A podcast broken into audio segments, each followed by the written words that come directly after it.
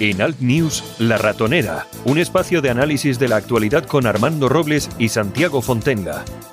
Críticos, ácidos, alternativos, otra lectura políticamente incorrecta de lo que sucede en España, Europa y el mundo, y no nos cuentan. Armando Robles, buenos días. Buenos días, Santiago, ¿qué tal? Bueno, ya sé que te has levantado un poco preocupado porque viste ayer por la noche el debate de los candidatos a la Junta de Andalucía y te has quedado como casi, bueno, como si no lo hubieras visto o peor, ¿no? Madre mía, qué nivel, Santiago, qué nivel. Bueno, luego, luego si quieres... Luego hablamos, porque qué nivel. luego, lo comentamos. Bueno, tenemos hoy con nosotros a Daniel Molina. Buenos días, Daniel. Buenos días. Bueno, Daniel, Daniel Molina, que para que nuestros oyentes sepan un poco por dónde, por dónde vamos, eh, fue presidente de Vox en Toledo y este fin de semana pasado ha participado en esa reunión de Somos Identitarios, de Somos Identitarios, y bueno, le traemos para que nos dé un poco su impresión, a ver qué le ha parecido, pero bueno, yo también quería preguntarle pues bueno, su etapa, su, etapa en Vox, eh, como fue, eh, lógicamente fue presidente, ya no lo es. es bueno, eh, no sé, Daniel, cuéntanos un poco cómo fue la experiencia en, en Vox. Bueno, al principio todo muy bien, con mucha alegría, mucha ilusión.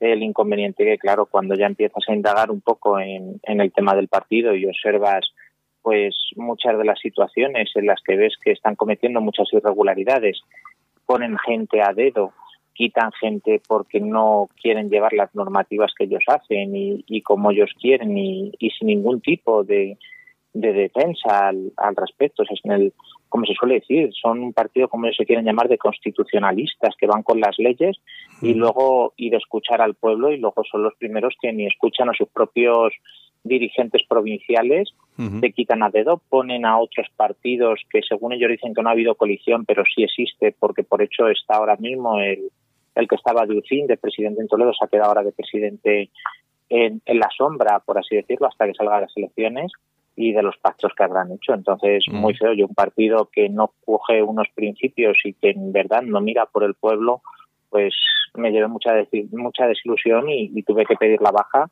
Y en cuanto a las aseveraciones que ha hecho ante mi honestabilidad, pues le he cogido y se lo he, le he dicho directamente al partido de, que voy a proceder judicialmente contra ellos porque lo primero mi honorabilidad es lo que tengo que limpiar antes de poder estar. Aunque me prometieron un cargo dentro del Consejo Político, lo rechacé porque lo primero es el compañerismo hacia mis otros compañeros que estaban en el FED y hacia mi persona. Yo soy una persona que mis aspectos lo sabe Armando, soy de principios y, y no voy a cambiar. Y lo que estuve el otro día en la reunión pues me gustó con Josep Prada eh, las ideas que está teniendo y es una persona que considero que sí sí es muy válida si, si lleva esa perspectiva como lo estamos viendo. Hmm. Eh, Daniel, eh, lo que sí es cierto es que, bueno, Vox, claro, a nivel interno, pues seguramente pues que este tipo de problemas no es el primero, la verdad es que conocemos más, pero sí a nivel electoral parece que está despegando, parece que va a haber un despegue importante. Sí, despegar, parece que está despegando, pero es como digo, son encantadores de serpiente. Eh, si yo quiero oír que a mí lo que no me gusta son los inmigrantes y, y yo te digo que voy contra los inmigrantes, tú me votas. Si yo digo que no quiero ir contra la ley del aborto porque prevalece la vida y luego estoy diciendo de que, bueno, somos un partido en el cual nos arregimos a las leyes, no puedes prometer a una persona una cosa que por ley está hecha. Primero tenemos que ver cuál es el principio del derecho, la legislación e intentar cambiarla, pero para eso es como cuando van pidiendo que van a quitar el principio de las autonomías, si primero tienes que estar en un poder para poder cambiar una constitución, o sea, ellos siempre van queriendo el, el, lavar el agua, pero sin ninguna legalidad establecida. Bueno, bueno, eh, Armando. Bueno, pues Daniel fue, como comentamos ayer de forma exhaustiva, uno de los tres expresidentes provinciales de Vox que estuvieron presentes en la reunión, en la primera reunión de Somos Identitarios en el Hotel Trixa Martín de Madrid.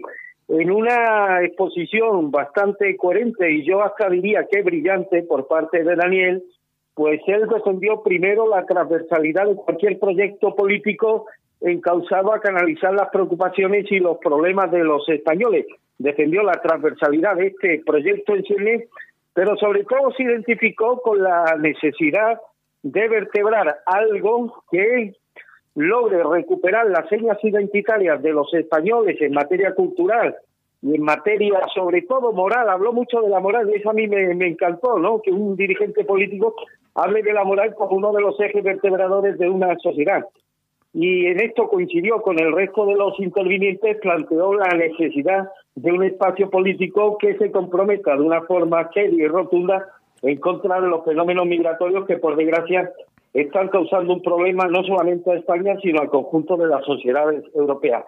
¿Cree, Daniel, que el proyecto este en el que, bueno, participaste en su fase embrionaria, como puede ser el de Somos Identitarios, puede contribuir a la consecución de esos objetivos que tú planteaste como innegociables?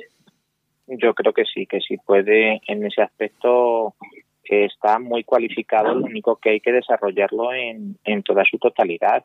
Es que no podemos ser tajantes en decir una cosa de no se puede cuando no sabemos la necesidad de la gente. Entonces, el aspecto, lo primero hay que escuchar a la gente. Yo es como os dije en la reunión el otro día, si por mí fuese yo a todos los partidos políticos, hacía como en la ley, firmaba un contrato, si no lo cumples, te vas fuera y me devuelves lo que es mío.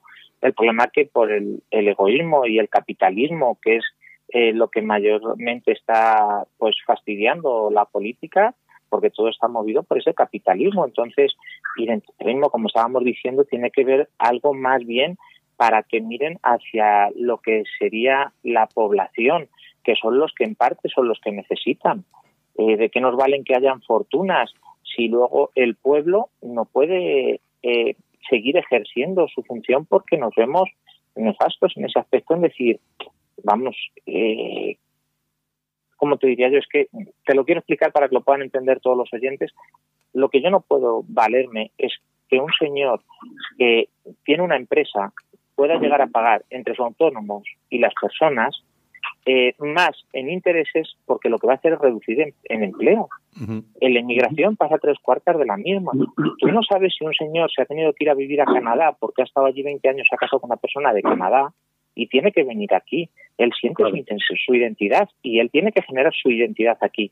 Hay que saber distinguir entre la inmigración que viene de allí, o, o perdón, la inmigración que viene de allí, o la inmigración que hacemos nosotros, tiene, siempre ha habido esa, esa, esa rama. O sea, no podemos ser hitlerianos en el aspecto de todos tenemos que ser rubios con ojos azules y de este aspecto. O sea, tiene que haber una diversidad dentro de nuestros principios culturales, pero tiene que ser moderada y bien y bien establecida. No mm. puede eh, un partido como yo lo estoy diciendo a Yuset, tenemos que oír a las personas y si porque uno no coincide no quiere decir que no la aceptemos tenemos que intentar mirar de qué manera podemos apoyarlo a él igual que al resto. Tenemos que sentirnos unidos en ese aspecto.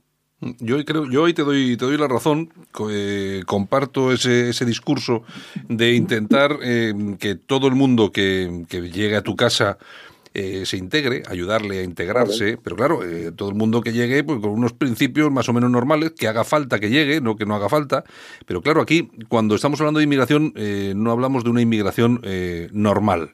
Y no estamos hablando de una masiva. Claro, estamos hablando de una inmigración masiva y que además es, es islámica. entonces, ¿qué es lo que pasa? Que es una inmigración que en ningún momento lógicamente se va, se va a moldar un poco a lo que es esta sociedad, se va a integrar mucho, muy al contrario, lo que va a hacer eh, absolutamente es generar guetos eh, y pretender que nosotros, que somos los que le recibimos, eh, nos amoldemos a sus costumbres con la sharia, etcétera, etcétera, etcétera. Entonces, yo sí que sí que comparto contigo que cuando viene una persona, igual que la inmigración como está estructurada en Australia, ¿no? En Australia hay unos cupos, la, gente que se necesita es la que llega, la gente que va a aportar, oye, necesitamos ingenieros, necesitamos no sé qué, bueno, pues o, o obreros especializados, me da lo mismo, ¿eh?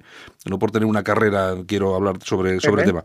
Pero nosotros aquí lo que tenemos es una inmigración descontrolada, masiva y descontrolada. No sabemos quién llega, en qué condiciones. El otro día violaban a una chica o intentaban violar a una chica en, Santa Coloma, 14 eh, inmigrantes apuñalan, intentan violarla, apuñalan a su novio y a mí hay un detalle, con todo, con todo lo que rodea este asunto, que me parece una, una barbaridad, pero hay un detalle que me llama mucho la atención y es que todos ellos tenían la sarna, que es algo que en España eh, prácticamente no se veía desde hace mucho tiempo. Eso indica dos cosas. Por un lado, que son unos salvajes que entre 14 personas quieran violar a una, a una chiquilla y que apoyaran a su novio, pero por otro lado es que estamos importando eh, en, relación a la sanidad pues, algo que es eh, absolutamente contrario a nuestro estilo y forma de vida actual. Entonces, vamos, yo te, eh, a lo que iba, que tampoco me quiero extender, pero a lo que iba, sí que hay que apoyar al inmigrante que viene a, aportar, que tiene una cultura muy parecida a la nuestra, pero a los otros, pues hay que andar con, no con mucho cuidado, con muchísimo cuidado. Mira, eso es una de las, a perdonar, eso es una de las cosas que yo siempre he intentado regular en vos y no pude llegar. Y es muy sencillo. El problema que tenemos es que eh, empezamos eh, desde el mismo centro, desde el núcleo de nuestro propio gobierno, observamos que lo que no puede haber es que hay más desamparo hacia las personas nacionales aquí en este aspecto que hacia otras. ¿Por qué a mí si me falta un papel me obligas a hacer una burocracia. Y a un señor como yo lo he visto que llevo procedimientos, porque yo soy abogado, veo procedimientos a gente de que van a pedir ayudas al INEM, gente que lleva cotizando años, llegan estos señores con un papel que ni siquiera viene traducido que dice que está casado, le dice que lo necesitan traducido y el problema es que no hay cotejos entre su país y nosotros. No sabemos si ese señor está casado o no está casado. El caso es que coge la ayuda y dice que es que se tiene que volver a Marruecos que ha hecho 1.200 kilómetros o estar en un registro civil y verles que vienen para la partida de nacimiento y se vuelven otra vez a su país. ¿Dónde están invirtiendo ese dinero que les está dando España en ayudas que aquí no lo están invirtiendo. ¿Qué pasa? La diferencia entre el inmigrante que viene de Sudamérica, que viene aquí, eh, está cotizando aquí, trabaja aquí y el dinero se queda en España, o es una economía sostenida y está rotando a nivel de España. Pero una economía en la cual tienen unas ayudas, se las llevan a su país, gastan en su país, que tienen mansiones muchos de ellos, y resulta que cuando vienen aquí vienen para seguir y encima incitan a los demás porque España es, es eh, da esa voluntad de ayuda hacia ellos cuando es lo que digo, es lo que hay que regular, porque eso es lo que ellos llaman. Hubo un boom hace muchos años en Sudamérica, no sé si os acordáis, cuando empezaron mucha gente de Ecuador y de muchos países de allí, es que yo allí gano mil euros o yo les mentían engañándoles diciendo que había mucho trabajo y resulta que cuando venían aquí tengo yo una pareja, amigos míos, que se alimentaban de Coca-Cola y pan para intentar hacer lo mínimo de dinero y cuando se dieron cuenta dijeron, no puede ser, les ha costado 20 años estar en España para poder tener su domicilio, su nacionalidad y todo. O sea, tenemos que ver en ese punto de la inmigración. Eh, es que es así, en Marruecos se puede hacer inmigración siempre y cuando haya una comunicación bilateral entre los países, que podamos cotejar y que no nos engañes y que si usted se ha ido más de seis meses fuera del país pierde todos los derechos y pierde la, residencia, como establece la ley. Pero el problema es que eso es lo que no, no regula la, la administración en este aspecto. Armando. Oye, Daniel, eh, es inevitable que te pregunte, es la primera vez que mm, te encontraste con él cara a cara, ¿qué conclusiones sacaste respecto al posible líder de esta formación nacional, Somos Identitarios, me refiero al Vicente Josep Anglada.